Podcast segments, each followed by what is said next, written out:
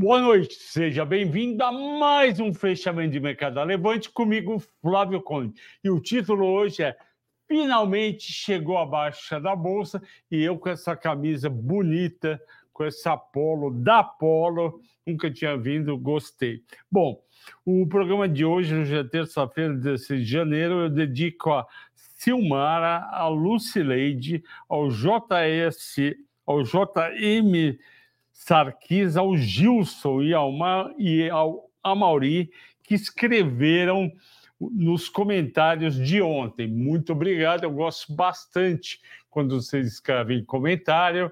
Escrevam hoje também de novo, não só os cinco que eu citei, mas todos, e também divulguem o nosso vídeo de mata-mata. E quem quiser o material, me escreva no número 11 983 46 9005. Se quiser assinar o Sala VIP, melhor ainda.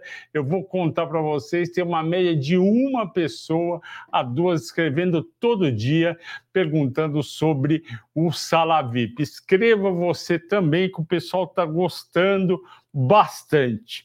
Pois bem, a bolsa fechou com forte baixa, na hora que eu vi estava com 1,5 de baixa, 129.500 pontos, volume médio de 22 bi, 5 bi acima da semana passada, quando foi 17 bi e 3% e 3 bi abaixo da média de dezembro. Pois bem, que, que aconteceu e foi muito salutar. Vocês sabem que eu estou esperando essa baixa. Eu acho que o mercado só vai trazer novos compradores a 128 mil pontos. Ainda estamos nos 129.500 e podemos cair mais 1.500 pontos, portanto. Bom, Bovespa abre, abre o dia já em baixa de 0,90, mesmo com petróleo subindo e a Petrobras subindo. Só que o minério de ferro caía 0,60 e a Vale 0,30.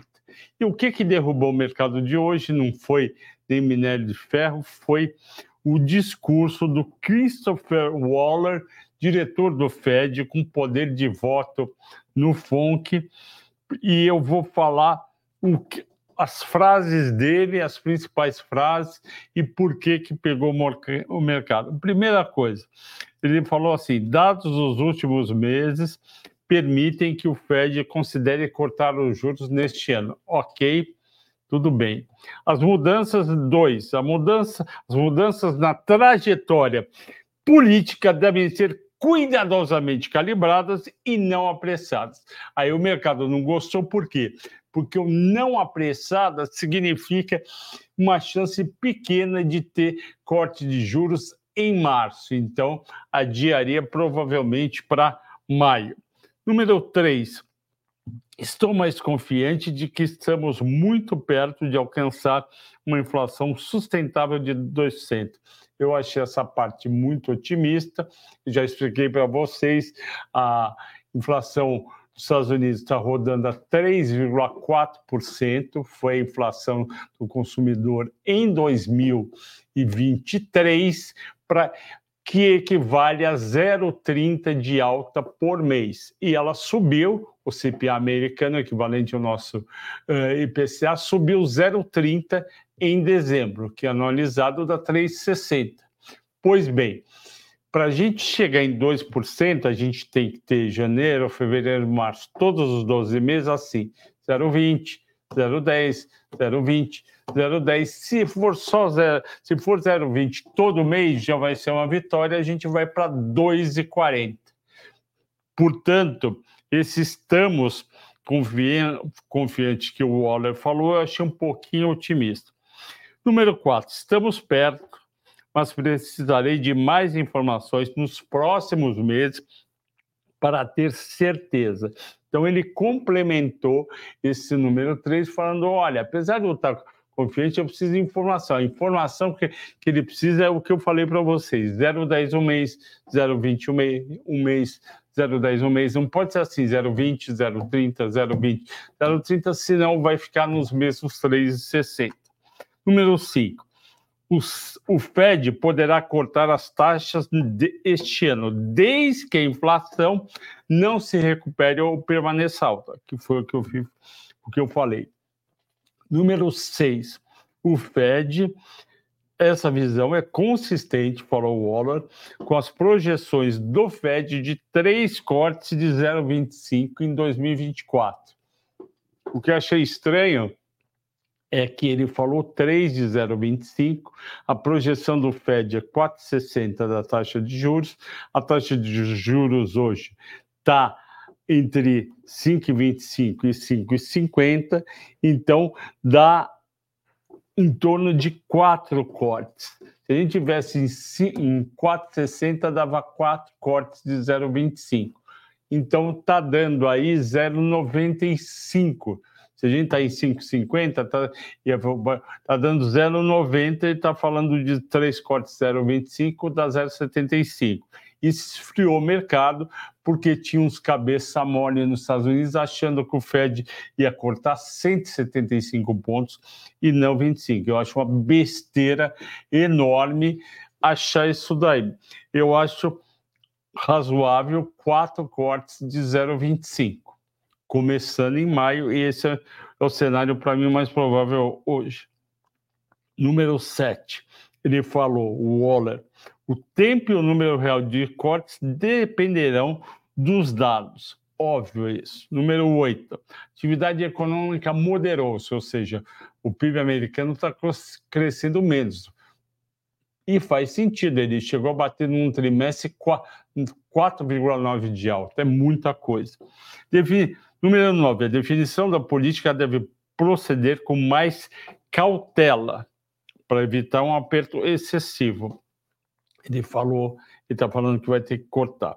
Número 10, as condições financeiras permanecem restritivas.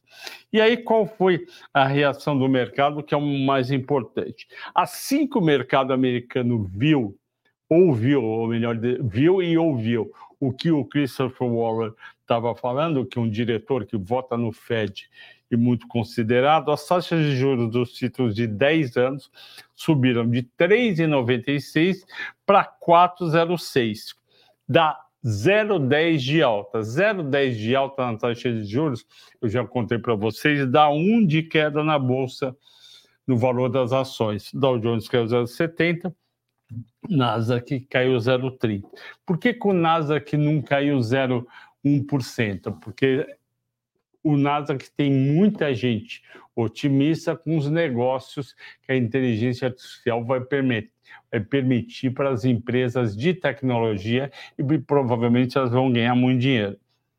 E o dólar valorizou-se 1% frente a uma cesta de moeda forte. O DXY, conhecido também como DXY, que tem euro, livre esterlina, ien, dólar canadense e outro. 1% é muita coisa, porque a média diária é 0,20 para cima, 0,20 para baixo. 1% é cinco vezes acima da volatilidade diária. E caindo o Dow Jones, caindo o Nasdaq, subindo os juros dos Estados Unidos, subindo a moeda nos Estados Unidos, o que, que aconteceu aqui no Brasil? O dólar foi de 4,87 para 4,93, 1,2 de alta, condizente, faz todo sentido. Os juros longos aqui subiram também em 0,10 e o Ibovespa caiu 1,60.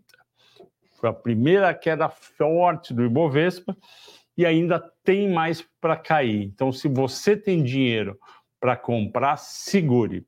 Lembrando a todos que ontem, de ontem para hoje, eu tirei a CSN Mineração da carteira do Small Caps. CSN Mineração deu um ganho em um ano para a carteira de 67%, e como a ação foi lá no 7,40 e voltou para 6,90, eu achei melhor vender, tirar da carteira, porque o risco aumentou. No Ibovespa, que é um índice que tem, se não me engano, 87 ou 93 ações, só duas subiram. SLC agrícola, por causa do dólar, 1%. Vivo subiu 0,20. Eu acho que Suzano devia ter subido, Embraer devia ter subido, Clabin devia ter subido, porque o dólar é favorável. Entre as 15 mais negociadas, as 15 caíram. Vale 1,4 de queda, 1,40. Petrobras caiu 0,90, Itube 1,30. Banco do Brasil 0,60, Bradesco 1%, Miglu 4%, B3 1%, Prio caiu 2,4%, Eletrobras 3%, Azul 5%. O petróleo recuou 0,30 de 78,10 para 77,90. É importante pontuar que o petróleo está alto por conta ainda da guerra que está tendo entre o Hamas e Israel. Por que, que eu sempre falo entre o Hamas e Israel? Porque eu sempre falo o nome de quem atacou primeiro. Por isso que eu falo a guerra Rússia-Ucrânia ou a guerra Hamas-Israel. E o que, que acontece? Se não tivesse esse risco, e por causa lá dos Houthis do Iêmen de atacar navios, esse petróleo já ia estar em 70 dólares e a Petrobras já ia ter baixado o preço da gasolina internamente. Minério de ferro recuou levemente 0,60 para 131,70. Semin caiu 1,70. Bolsa americana já comentei, dólar já comentei. Agora uma parte muito importante que explica o movimento da bolsa. Na sexta-feira, último dia de dados, os estrangeiros compraram líquido 322 milhões, a bolsa subiu 0,26, confirmando que 75% do dia, dos dias que o estrangeiro compra, a nossa bolsa sobe. Superávit mensal deles é 2.300 e investidor institucional continuou vendendo, vendeu 536 milhões e está com um dash de 5,8 bi. Então, quem ganhou dinheiro nesse começo do ano em bolsa foi o institucional, fundo multimercado, fundo de ações long only, long short, etc., porque eles venderam num preço mais alto. E, e o investidor individual aproveitou, comprou um pouquinho, 44 milhões. Vamos para as maiores quedas do dia. Não é surpresa, Pecar caiu 7%, que já tinha subido durante dois dias. Soma caiu 5,7%, porque tem um desempenho bom no último nos últimos 40 dias. Raizen, que é o 5,7, porque o etanol continua caindo lá fora, é o melhor aqui dentro, a Cosan 5,6, a Azul caiu 5,1 por conta da Gol. A Gol, uh, a Gol veio com aquela história, eu comentei ontem, de pedir o de pedir recuperação judicial nos Estados Unidos, porque é muito ruim para todo mundo. Vamos para as perguntas e eu chamo agora o grande craque das manhãs aqui na sala de ganhos rápidos, o Ricardo Afonso. Tudo bem, meu amigo? Tudo jóia com você, Não estou te ouvindo. Tarde. Não está me ouvindo? Está me ouvindo aí? Agora eu estou, tá ótimo, obrigado. Então, beleza, tudo bem aí, Fabião? Boa tarde. Boa tarde, passou bem o dia aí? Opa, com certeza. Passamos calor hoje, né? 1,60, 1,70 quase de queda de Bovespa, né? Aí dá um calor em todo mundo. É, se bem que calor estava mais em casa, sem ar-condicionado, a minha perna pingando aqui na Levante está ótimo. É, vamos começar, por favor, hoje, Ricardo, falando livremente o que você está vendo no gráfico do Ibovespa os pontos de suporte, os volumes, tudo que você quiser passar, fica aí à vontade, o tempo é seu. Com certeza. Eu penso ainda, é, esquecendo né, todo o contexto né, de juros, olhando puramente gráfico, o que a gente vê é ondas, né, se a gente considerar isso aqui, ondas de Elliott. Então a gente tem uma onda 1, né, uma onda 2, uma onda 3 e aqui, nesse momento aqui, a gente pode entrar naquele famoso ABC, né? Que é aquele movimento, olhando um gráfico semanal, que é o quê? Depois que o mercado dá uma movimentada um pouco mais forte, ele pode se acomodar num range de preços ou corrigir um pouco mais aqui se acerta né, os fundamentos, e eu ainda penso que ele não pode voltar muito para baixo, 129 mil pontos, 128, né? Ficar muito, se afastar muito dessa região de topo anterior. Aí prevalece do ponto de vista técnico a movimentação de alta. Então, eu ainda penso, tá, olhando pelo gráfico semanal, que foram semanas de alta, né? A gente tem uma, duas, três, quatro, cinco, uma semaninha que enroscou, aí seis, sete, oito semanas é, de alta e o mercado vem corrigindo, né? Essa é a terceira semana que inicia o movimento de correção.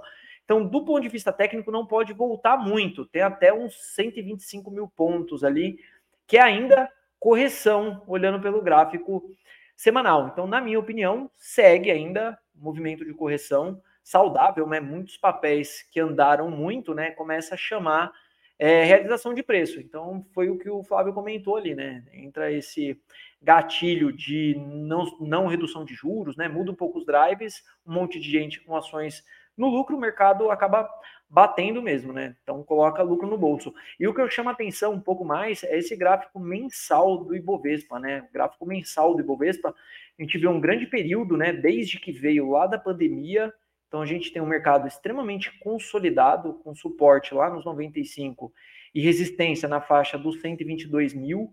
E olhando o gráfico mensal, tem um rompimento muito forte das máximas, que é os 130 mil, essa barreira dos 130 mil pontos.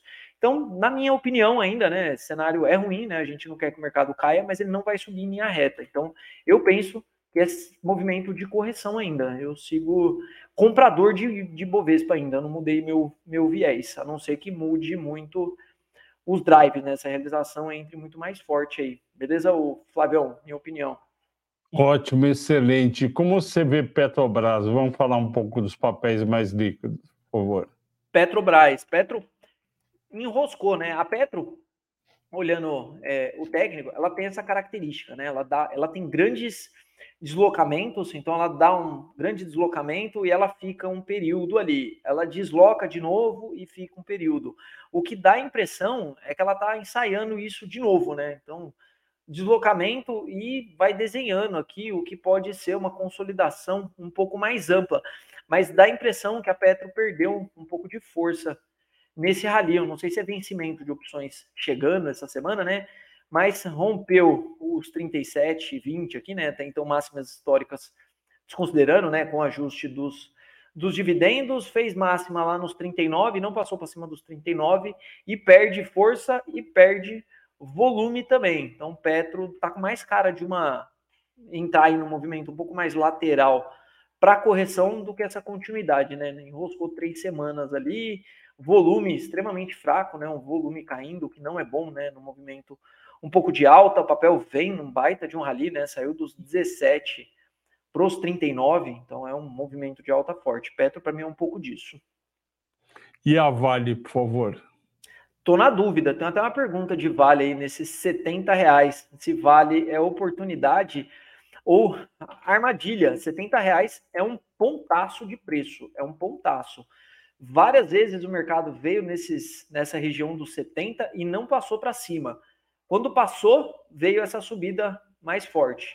Aí corrigiu, corrigiu o movimento, tentou lá ir até os 78, 80, né? E voltou direto para os 70. Então, eu acho um pontaço de preço, né? Para quem não tem vale, quiser começar né, a pensar numa posição em vale, 70 reais é um pontaço ali, né? Se realmente o preço confirmar, né, ficar acima dessa média azulzinha aqui, né? Que por enquanto está só costurando o preço, esses 70 reais pode ser um pontaço. Se passar para baixo, aí eu não duvido né, de chegar nos cenários mais pessimistas lá, visitar os 60 reais de novo, né? Tem PIB da China para vir hoje, né? Então acho que tem alguns pontos aí que podem fazer preço, mas eu acho 70 pilas aí um preçaço aí de, de vale. Ótimo, muito obrigado. Vamos responder o José Odaci de Lima. Ele pergunta da queda de 5% da soma eu adianto para você, José Odaci, que é o movimento do mercado, não é porque tem coisa ruim para vir para a soma. É que quando todo mundo cai, todo mundo cai.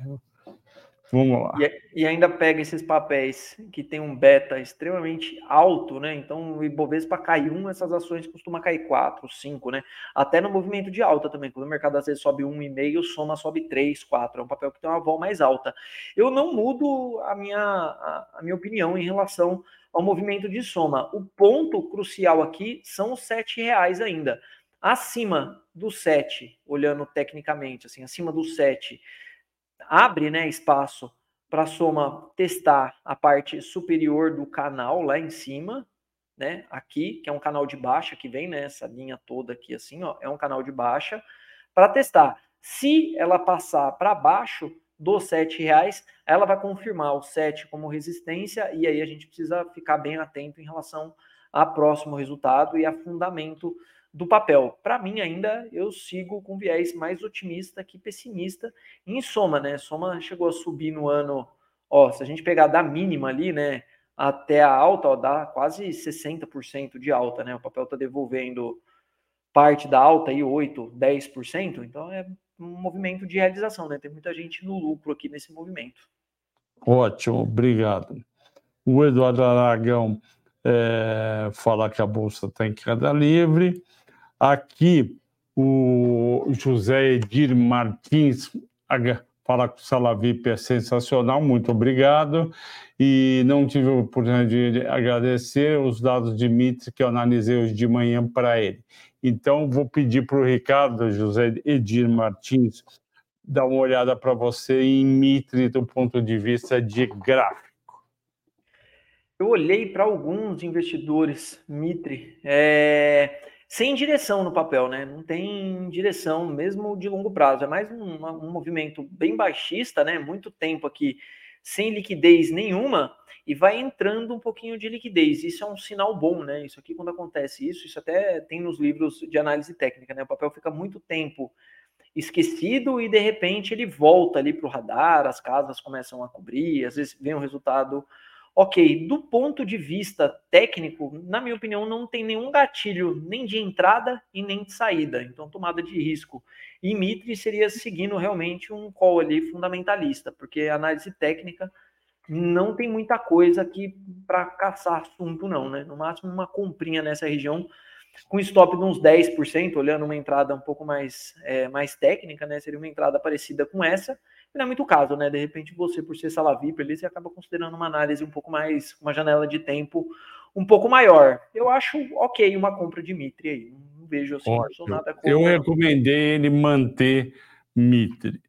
O Guilherme Monteiro, conheci você há pouco tempo, meus parabéns pelo trabalho, foi muito bom, obrigado, Guilherme.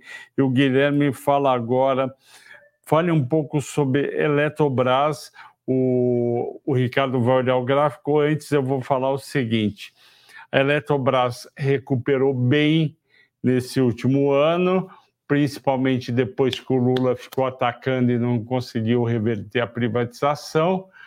Aí o papel foi subindo e no começo da semana o STF deu, é, permitiu que eles fizessem uma assembleia para deliberar sobre a, sobre a a incorporação de Furnas. Por quê? Porque a Eletrobras é uma holding que tinha quatro geradoras. Uma delas, a Eletrosul, ela, ela vendeu e ela ficou com Furnas, que é sudeste, Chesf, que é nordeste, Eletronorte, que é norte.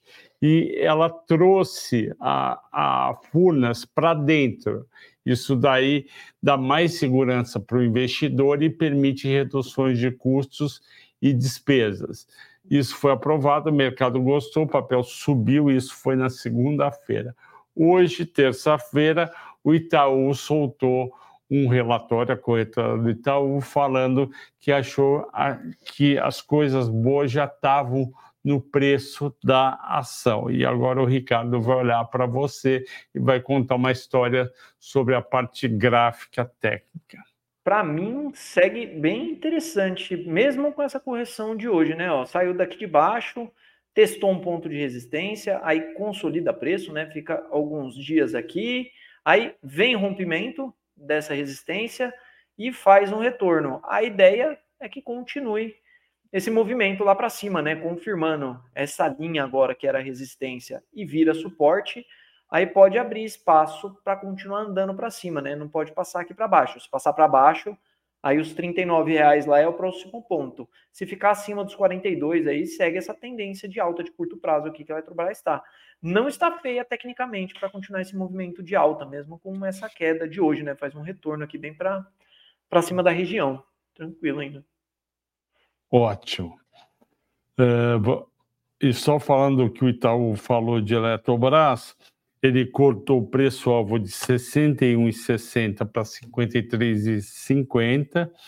Ele falou, o Itaú BBA, sobre a Eletrobras, que considera a Eletrobras atrativa, mas não uma barganha. E ele falou que ele acha mais que, dado os riscos, ele, a preferida dele no setor é a Copel. Eu também gosto de Copel. Nosso amigo Monael, que está sempre conosco. Boa noite, Flávio e Ricardo. Ricardo, que tipo de operações com opções seria mais interessante fazer com Migru 3? Com sinceridade ou sem sinceridade, Flavião? com sinceridade. Cara, Magalu é um ativo muito difícil de operar. Eu, pessoalmente, assim, eu acho que tem papéis que tem um comportamento melhor, tem uma previsibilidade melhor de intervalo de preço, tem fundamentos melhores para operar, né? Magalu é um ativo extremamente volátil, tem um preço nominal muito baixo, as opções têm uma vol absurda, apesar de boa liquidez. Eu, pessoalmente, acho extremamente difícil operar Magalu. Aí, se quer, né, tem Magalu na carteira e quer operar Magalu, é muito importante a gente entender a posição que você tem no papel. Eu não consigo falar de longe aqui assim, falar, oh, Manuel, olha, a melhor, melhor estratégia para Magalu é operar um lançamento coberto, é montar uma trava de alta, é vender uma put, é fazer uma trava calendário, sei lá, enfim. Tem um monte de possibilidades. Para que eu consiga recomendar alguma coisa, é o que a gente faz dentro do Sala VIP. Eu preciso entender quem é o Manuel, eu preciso entender quem, né, o que ele tem na carteira, qual é a posição que ele tem. Aí, com base nessas expectativas, perspectivas e fatos, a gente consegue é, montar uma estratégia que seja condizente, porque de repente, para você fazer uma estratégia que tenha cinco, seis opções, é extremamente fácil. Mas para um outro investidor, às vezes o lançamento coberto é o passo inicial para ele.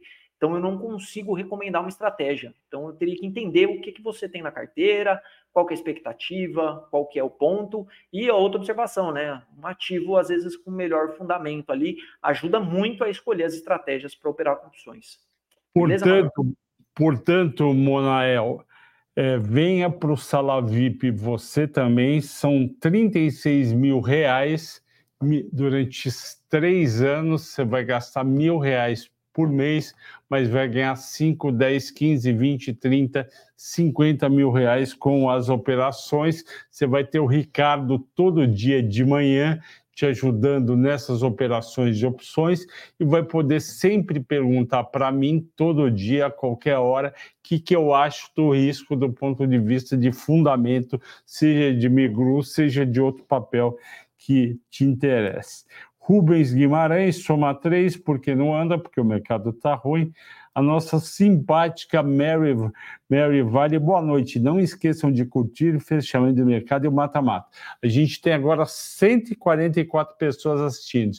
Eu gostaria de ter agora 144 likes e 144 é, comentários. O Edson Araújo, boa noite, mestre. Principalmente obrigado pelas informações diárias que nos fornece. Gostaria de saber se a Vale está em queda, será que volta a 61? Eu vou deixar para o nosso amigo Ricardo Afonso. O primeiro ponto de Vale, Edson, é os 70 reais. Esses 70 reais, essa faixa dos 70, né?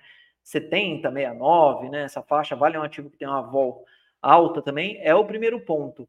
Se ela passar para baixo dos 70 reais, tem espaço sim, né, do ponto de vista técnico, para visitar os 60 lá embaixo, que ela volta para aquela antiga consolidação que ela ficou bastante tempo lá, né? A gente falando de Vale, vinha até os 60, voltava lá até perto dos 70, vinha até os 60, que ela já fez essa consolidação dessa faixa de preço, não só né, agora, né, fez ali também em 2022, né, é uma faixa de preço que ela briga bastante. Então aqui eu diria que é a faixa de briga, né? Para cima, o 78, para baixo, o 60, Edson. Então, se não tem, dá para esperar para ver se confirma aí como suporte, né? Ver minério como é que fica. Se tiver já em carteira, de repente dá para esperar ela voltar, não sei, aí só o futuro mesmo, não dá para adivinhar, mas os 70 reais é a faixa de gás aí. Se passar para baixo, aí eu acho que tem espaço para descer até lá.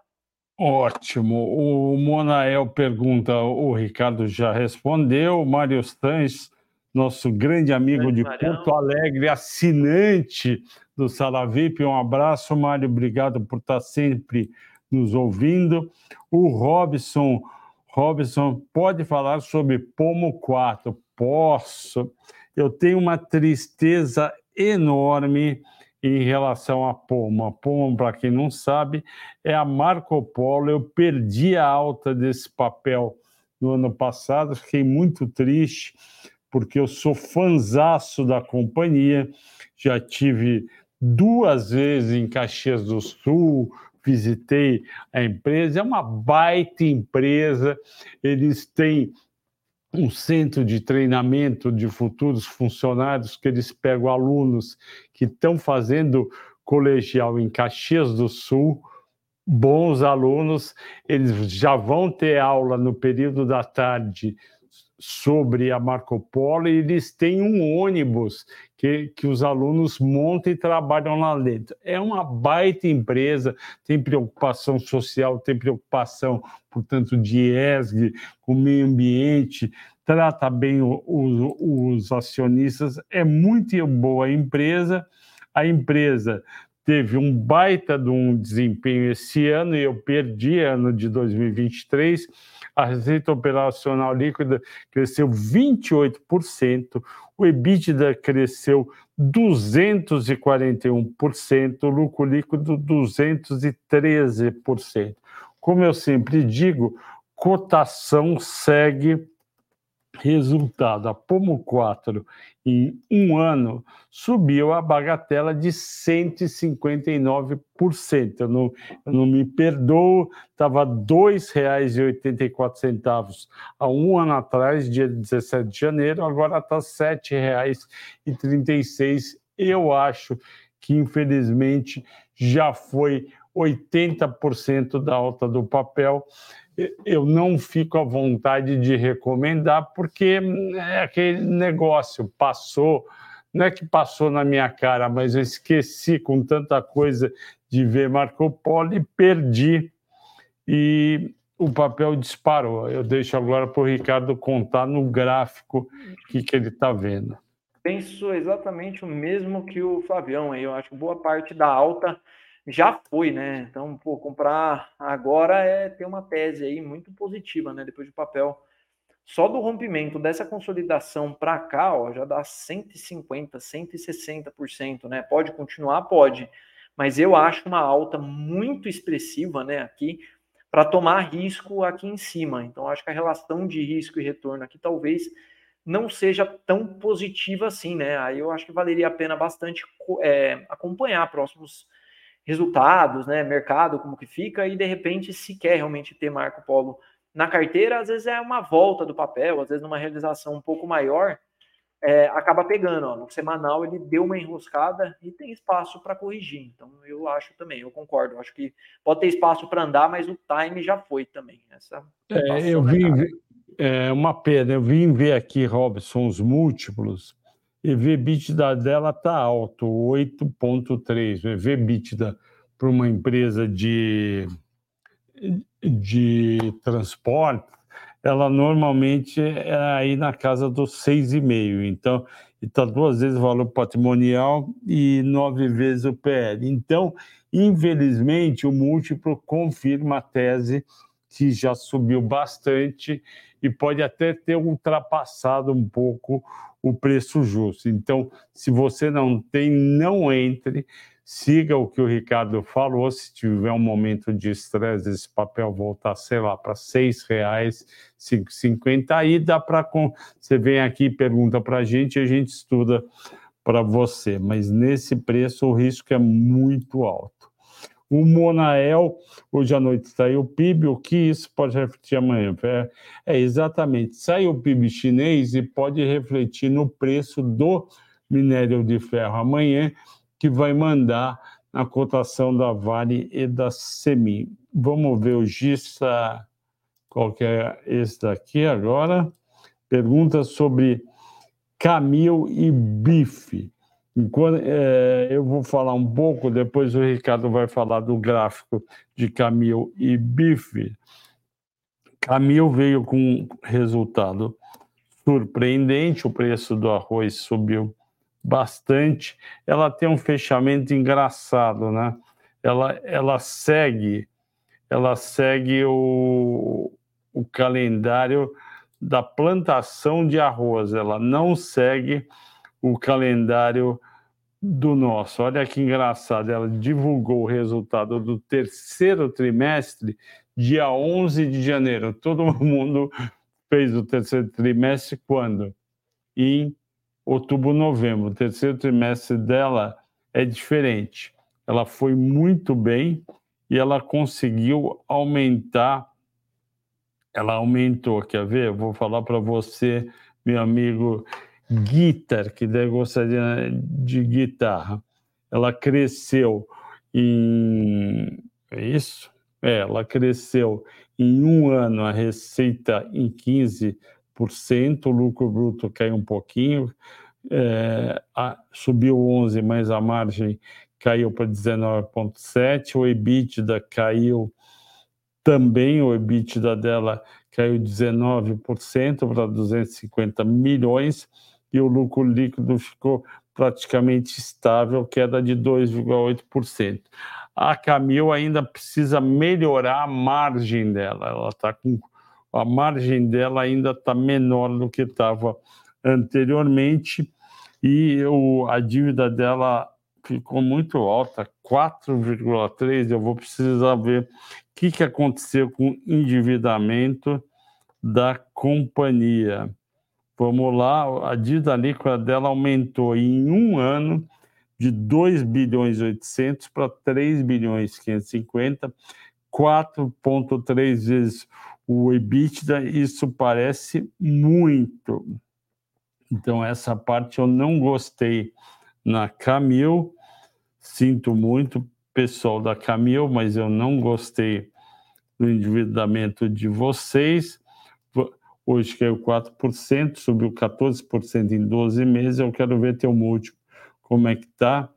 É, o que interessa aqui é EV/EBITDA, né? porque quem tem muita dívida, você não olha a PL, você olha EV/EBITDA, ela tem uma dívida equivalente ao patrimônio líquido, 2.951, valor de mercado 2.940, valor da firma quase 6 bi, se eu pegar com, com o EBITDA dela de 12 meses, vai dar 6 bi dividido por 1 bi, vai dar um EBITDA de 6 vezes. Tá justo, não tá nem barato, nem caro. Vamos ver aí o gráfico de Camil, o Ricardo vai ajudar a gente.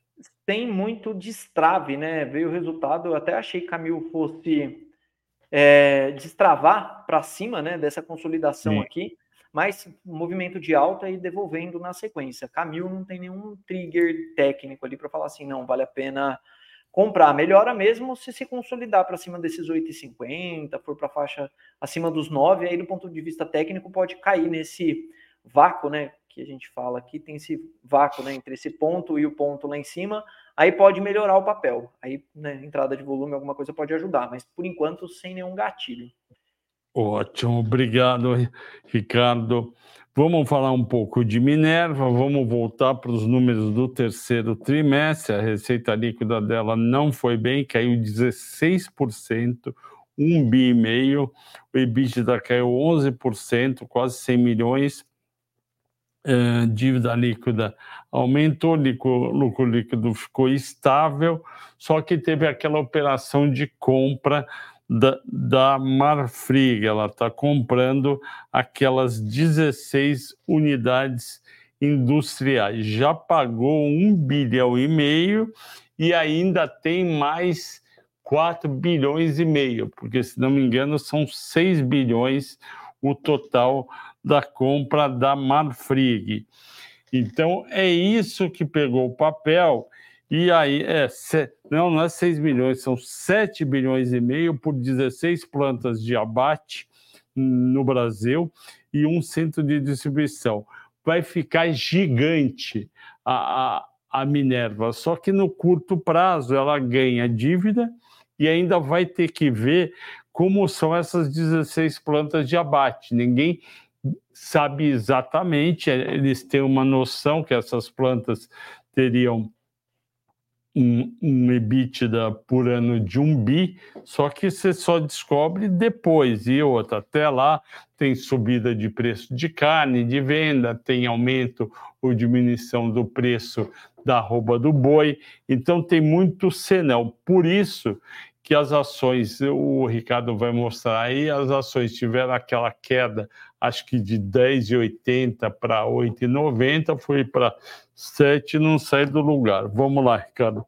É, tem até o estudo desenhado, esse gráfico de bife aqui, já tem algum tempo que ele está desenhado aqui, ó, e vem meio que se concretizando, né? Fez a perna de baixa, movimento de retorno até o 7,80 e está ensaiando mais um movimento de queda, né? Caminhando para as mínimas históricas ali. Então, se realmente passar para baixo, que está com cara de passar para baixo desses pontos, aí não tem limite para baixo, né? Tem pontos muito lá no passado, né? Ó, são bem distantes da onde está cotado o papel aí, e seria uma queda bem expressiva. Mas a gente, eu não vou nem projetar, tá? Esse movimento de queda, porque vai jogar lá para uns 3, 4 reais o papel, olhando tecnicamente. Ainda não tem nenhum gatilho de retomada de preço, né? Cuidado com o bife nesse pontinho aqui, né? Ele pode cair nesse vácuo para baixo aí também.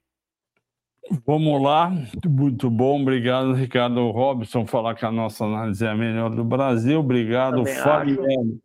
O Fabiano, como saber se uma. Essa é para você. Como saber se uma opção está no preço, caro ou barato? Cara, tem muita. É, tem muita narrativa distorcida em relação a, a se a opção está cara ou barata. Você olhar uma ação que tem faturamento, dívida, tem um monte de coisa que compõe o preço de uma ação no mercado, e você projetar isso e achar que ela está cara ou barata, faz sentido. Opção, não tem como saber se você está cara, se a opção está cara ou barata. Existe o preço de tela e a estratégia que você quer usar. Então, com base na estratégia que você vai usar, você consegue avaliar se aquele prêmio daquela opção faz sentido ou se não faz sentido. Buscar operacional com base em distorção de preço de opções é algo bem complexo, extremamente complexo. Existe um monte de market maker formando preço nas opções. Então, assim, o preço de tela das opções pode ter certeza que é o preço mais justo possível. E observação são para aquelas opções que estão muito para dentro do dinheiro, muito para dentro, que tem o delta de 1 praticamente lá, né? Que é uma opção que está extremamente dentro do dinheiro. Então ela só tem o valor intrínseco, que é o quê? Que é a diferença do strike para o preço de mercado. Aí sim você consegue calcular um valor aproximado justo. Opção na linha do dinheiro, fora do dinheiro, isso aí tem muita matemática e pouca eficiência ali, a gente tem um mercado bem eficiente para os papéis mais líquidos em precificação de opções. Então depende do que você quer fazer. Aí com base no que você quer fazer, aí dá para ver e avaliar o prêmio das opções ali com base em vol, aí entra outros estudos. Beleza, Fabiano? Excelente resposta, parabéns, é, Ricardo. O Fábio, o Fábio Manuel, boa noite, Flávio. YouTube está caindo, devo vender? Manuel, depende da sua estratégia. Normalmente a estratégia com o Banco do Brasil, e com o Itaú ficar eternamente ganhando e, e, ganhando dividendos e comprar mais quando cai. Agora, se você acha que o mercado vai vai derreter e Itaú vai dos 33 ou 4 ou 5 que está agora para 28, você pode arriscar isso daí. Só que você não pode esquecer que pode ir só até 31, 32 e voltar. E aí você fica sem o papel. O Ricardo vai olhar o gráfico e vai te dar pontos interessantes. tá com cara, o Fábio, de correção Itaú, assim como todo o mercado tá com cara, mas tá com uma cara de correção de um papel muito forte. Então, ó, apesar de toda a vol que entrou, todo o volume negativo da bolsa, né, todos esses esses dias a gente vê que o Itaú se manteve ali resiliente nessa faixa dos 32, 33. Se a gente olhar para baixo, o próximo ponto de suporte bem relevante para o papel é só lá nos 28, mais ou menos. Então, se o papel realmente embalar numa realização, o mercado virar e tudo mais, pode sim visitar os 28, mas não está com essa cara absurda. Se está com medo de uma realização, aí o que você pode fazer, Fábio? Vende metade, vende uns 40%, 60% do que você tem Itaú e fica olhando, mas aí corre o risco, como o Flávio falou também, dele vir nos 31, 30 e mercado mudar, virar e seguir seu caminho aí, que é um papel que eu carregaria na minha carteira pelos próximos anos, assim, ó, tranquilamente. Cai, compra mais uma merrequinha. Cai, compra mais, mais uma merrequinha. Beleza, Fábio? Minha opinião hein, em relação. Oh, ótimo. O, o Mário Sanches pede, pede soma 3, por favor, Mário. Soma 3 está devolvendo por conta do mercado e não por conta dela. Ela vai divulgar resultado no começo de março junto com a Arezo também naquela época, e a gente espera que o papel suba. O Diogo Deluca concorda com você, Ricardo. Ele acha que pela teoria o Ibovespa pode ir até 122 a 124. Seria bom porque a gente ia ver um monte de dinheiro voltando para a bolsa para comprar neste nível. Aí todo mundo vai pensar, por que, que eu não vendia 134? Porque ninguém tem bola de cristal, era fim de ano, começo de ano, você não queria se arriscar. A Alessandra Leal, que está sempre com a gente, pode dizer de Goal e GGBR? Já falei tanto de Goal e GGBR, fala, já falei que o quarto trimestre vai ser fraco, o resultado vai ruim, vai, pode ser ruim, o papel pode cair mais ainda, mas como a gente tem o grande Ricardo aqui, ele vai falar de gráfico para você, tanto de Goal como GGBR. Eu gosto muito do papel pela dinâmica dele, né? É um papel bem trabalha em faixa de preço e para quem opera opções, isso é excelente. É, eu diria o seguinte: eu acho que azeda muito do ponto de vista é, técnico. Se ele passar para baixo dos 19, 18, 17 reais, aí sim eu acho que ele cai nesse vaziozão. Enquanto ele permanecer acima dessa faixa dos 19, eu ainda acho que está tranquilo. Eu acho que o mercado sim pode é, mais quedas, né? A expectativa não, o time não é bom, né? A GGBR, a Gerdau é uma empresa muito boa num time ruim, né? Essa, essa é a grande questão. Então, acho que só a Zeda de verdade se passar para baixo dos 19. Enquanto tiver nesse range que ela está trabalhando aqui, ó, eu seguiria tranquilo, né? Aí sim, lógico, depende muito da posição que você tem, se faz sentido ou não pagar para ver, né, esse próximo resultado. De repente, vem esse próximo resultado e o mercado deixa aquele aquela aquele candle enorme para baixo, você vai falar, pô, porque não vendi antes. Então, tudo vale muito observação. É igual a Goal 4. A Goal 4, acho que desde que eu me conheço de bolsa, que eu vejo a Goal sambando nesses 10 reais, por exemplo. Então, não é de hoje, né, que vai ajustando o dividendo, mas esses 10 reais aqui é uma faixa de preço que Goal fica aí há muito tempo. Então, eu sigo mais ou menos a mesma análise ali de, de Gerdau. Se passar muito para baixo desses 9 reais aqui, aí sim pode ficar ruim, abre espaço para vir, né? Aí tem espaço para descer até uns 7,80, 7,60 ali mais ou menos, e é uma queda bem expressiva, né? Parece poucos reais ali, mas em percentual dá uma queda bem alta. E vale a pena muito entender quanto você tem, se você tem, né? Se pensa em entrar, eu esperaria, talvez dê um time melhor de entrada aí para Gerdau. Ótimo.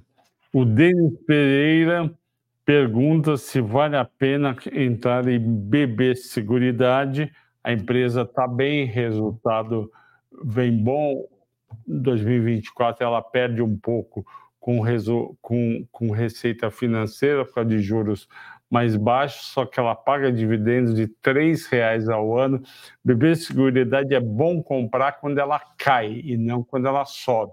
Então, se a gente está no mercado é, caindo ainda, a faca está caindo. Espera a faca bater no chão. BB Seguridade, quanto estava hoje, Ricardo? Dá 33,48. Então, espera cair mais um pouco para ver se até um, aí você compra, porque é um baita papel. E o Ricardo vai te mostrar o gráfico é, dela que ele vê. Se ela vier para baixo dos 32,50 é um presente. Eu recomendaria aqui. Eu estou de olho em BBSE já tem uns tem, um, algum tempo já para ver se ela corrige, né? Eu peguei uma compra de BBSE lá na uma estruturada lá, vai dar uns 4% mais ou menos, né? Que foi essa essa pernada. Aí eu queria que ela corrigisse, não tá com cara de correção, mas é o que o Fabião falou, baita de um papel. E se né, o mercado inteiro corrigir, ela também tem essa, essa correlação aí com o mercado e pode ser que ela corrija. Então, 32, abaixo dos 32 aqui, é uma excelente faixa aí para fazer montar uma posiçãozinha em BBSE. Eu sou fã do papel, eu gosto bastante. Eu também. Vamos lá. O Eliseu Ferreira da Silva, ele coloca R$ 1.500 por mês em Banco do Brasil. Excelente é, estratégia, eu acho que vale muito a pena, dá 18 mil por ano. Eliseu, a questão não é se comprar antes do desdobramento ou depois, porque vai ser indiferente. A questão é, BBAS foi de 48 para 56, o Ricardo vai mostrar. A questão é, você espera o mercado reduzir um pouco, e tenta acertar quando que a faca vai bater no chão para Banco do Brasil ou não. Eu acho que vale a pena esperar. Eu não compraria amanhã nem depois. E agora o Ricardo vai falar do gráfico. É, o desdobramento influencia muito pouco num papel bom. O problema do desdobramento é papel ruim, papel com né, muita especulação em cima. O desdobramento, na realidade, pode ser até positivo para o papel, pode trazer mais liquidez para as opções. Então, comprar antes ou depois do desdobramento é totalmente indiferente. O valor da, o valor da empresa não vai alterar, o que vai alterar é o preço de tela só, mais nada, né? Vai passar de um para dois. Agora, de técnico, tá merecendo uma correção o Banco do Brasil, né? Parece uma parede essa subida aqui, né? Tá devendo uma correção aí para dar chance para a gente comprar, né? Então a teoria de correção da bolsa é justamente para abrir espaço aqui, chamar o investidor, né? Falar, ó, tem papel barato na bolsa aqui. E Banco do Brasil é um deles, né? Apesar de múltiplos baratos, né? Já está subindo já há bastante tempo, né? Então, bem longe dessa média de 200 aqui, ó. Não costuma ficar muito tempo longe dela, ó, no histórico, né? Se a gente olhar para trás, não costuma ficar muito tempo muito distante dessa média, né? O preço, toda vez que afastou muito, ele voltou ali de forma bem violenta, né? Então, ó, afastou, voltou, tá vendo? Ficou circulando a média, ó, afastou, voltou para a média, e agora ele afasta muito e não retorna para a média, né? Então, é um pouco de, de paciência, eu acho que é um pouco de paciência com, com o Banco do Brasil. Aí. Excelente resposta, é, Ricardo, muito bom. O Edson pergunta como pode participar do Sala VIP. Edson, me escreva no, no, no 011 98346 9005. Eu vou colocar aqui 11 98346 9005. É, sala VIP, que eu vou explicar direitinho para vo, você como assinar o Sala VIP você vai gostar. O Amauri Vieira Conde, tudo bem? Bolsa Centrica para subir? Sim. Boas notícias que no ano passado? Sim. Momento para aumentar a reserva de oportunidade? Ainda não. Espera que eu vou falar quando vale a pena entrar. A Vanessa Vale, que está sempre com a gente, obrigado, Vanessa. Pergunta de Unipar. O Unipar está com resultados fracos porque o preço da soda cáustica está baixo. Uh, eu trocaria por papel que tem, tem perspectiva melhor para o ano que vem. Por exemplo, Soma, eu trocaria por Soma. Então, Soma caiu um pouco, vai lá, vende Unipar e troca por Soma. A Mauri Vieira pergunta sobre a proposta do Zema, CEMIG e Copasa federalizar. Isso é coisa de político, a Mauri, e o, o Ricardo vai ver CEMIG e Copasa para você. Que que é o político o que, que faz? Solta a bomba, vê a reação do povo, que foi sim e não, depois monta tudo para uma hora vir com a bomba já fechada. eu estou muito preocupado com o CEMIG e com Copasa, mas o Ricardo vai ver o gráfico para você. É, o CEMIG saiu né, daquele canal quando veio a notícia, né, testou lá o fundo do canal e retornou para dentro do canal. Então, dentro da análise, né, segue no canal de alta ainda, aquele canal de alta que vem desde lá de 2021. Então, o papel segue. O que é destaque ruim é uma vela muito forte, né? A gente pega essa vela aqui, ó, uma vela extremamente forte, né? Com volumaço aqui. Então, aqui teve muita gente, né? Muita gente vendendo, desfazendo, colocando no bolso, fugindo, saindo correndo do papel. Então, isso aqui é muito ruim do ponto de vista técnico. Aí agora, 12 reais. Então, 12 reais, pontaço de resistência. Se não passar para cima e né, pivotar para baixo aqui, né? Realmente confirmar a saída desse canal de alta, aí sim o papel pode chamar muito mais venda, né? Então, de repente, se isso bater com um ponto da, dessa parte de federalização, essa briga política aí, isso pode sim ser muito ruim. Então, um ponto de atenção é se o papel voltar para testar essa parte inferior do canal aqui. Aí merece muita cautela para quem tiver comprado no papel. É, Ricardo, esse termo pivotar é um termo que deve ter um ano ou dois que surgiu lá nos Estados Unidos. Pivotar é dar a volta? É, então, eu, eu, eu, uso, eu uso pivotar assim, ó. Deixa eu pegar uma tela, pegar um, um pedaço em branco aqui. Eu uso pivotar assim, por exemplo. Então, o mercado sobe, aí ele desce. Quando ele romper esse pivô aqui, romper ali, eu entendo que ele pivotou, armou um pivô de alta. Então não sei se eu ah. uso o termo certo também, tá, Flávio? De repente Tá, mas quer dizer que ele deu meia volta, ele estava caindo, ele pivotou e subiu.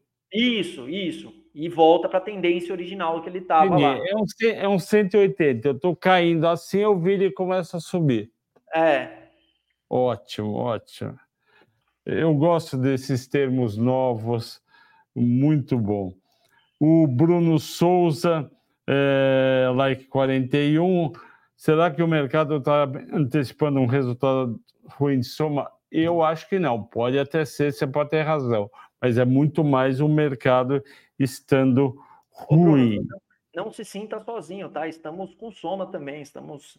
Esse vencimento de opções aqui, não sei se o Mário está assistindo aí e tal, mas o pessoal do Sala VIP, a gente vai ter trabalho com essa posiçãozinha. Tá. Vamos ter que rolar Vem que é sexta-feira? É sexta-feira, é sexta-feira. É. E agora, se não me engano, é mensal os vencimentos? Isso, ainda é mensal. Tem o, a, a conversa, né? B3 está prometendo semanal, né? Vamos ver se vai vir o vencimento semanal. Mas existe semanal nos Estados Unidos? Tem até diário. Tem até vencimento diário de opções lá. Em alguns mercados lá tem. Diário? Todo dia diário, vence? Todo dia vence. A liquidez é absurda. Nossa, é muito louco pensar é. nesse. Eu tô bem ansioso para falar a verdade, Flávio, por esse vencimento semanal. Eu tô bem curioso para saber como é que como que algumas estratégias assim que a gente usa no vencimento mensal, como que vai passar no semanal. Eu tenho a impressão que vai funcionar melhor vender opções semanalmente, né? Imagina, hoje você vende uma por mês. Você vai passar a ter quatro oportunidades de venda por mês, né? Imagina se você tiver uma carteira com alguns ativos e posições grandes nesses papéis, você conseguir fazer quatro vendas né, dentro do mês ali, eu acho que vai trazer mais eficiência, na minha opinião. Né? Vamos ver se você vai ter liquidez para tudo isso. É. Eu só estou bem curioso, bem curioso mesmo. Vamos ver. O CB Canil Capoeira. CB Canil Capoeira. Ah, não. KNIL. Uh, comprei 1.003 ações de Goal, ganhei 860 reais de dividendo. Ela caiu muito. Semana é bom manter ou, ou esperar. Eu acho que é... ah, desculpe, vai. Perdão, eu não vi o horário. A gente vai ter que terminar, pessoal, que vai ter agora a live do Fundo Imobiliário, eu me distrair do horário. Pessoal, muito obrigado pelas perguntas. Ricardo, como sempre, excelente. Brigadão, Ricardo. Eu Pessoal, agradeço, Fabião. Até a próxima. Amanhã a gente está aqui também. Tudo de bom para vocês bons negócios.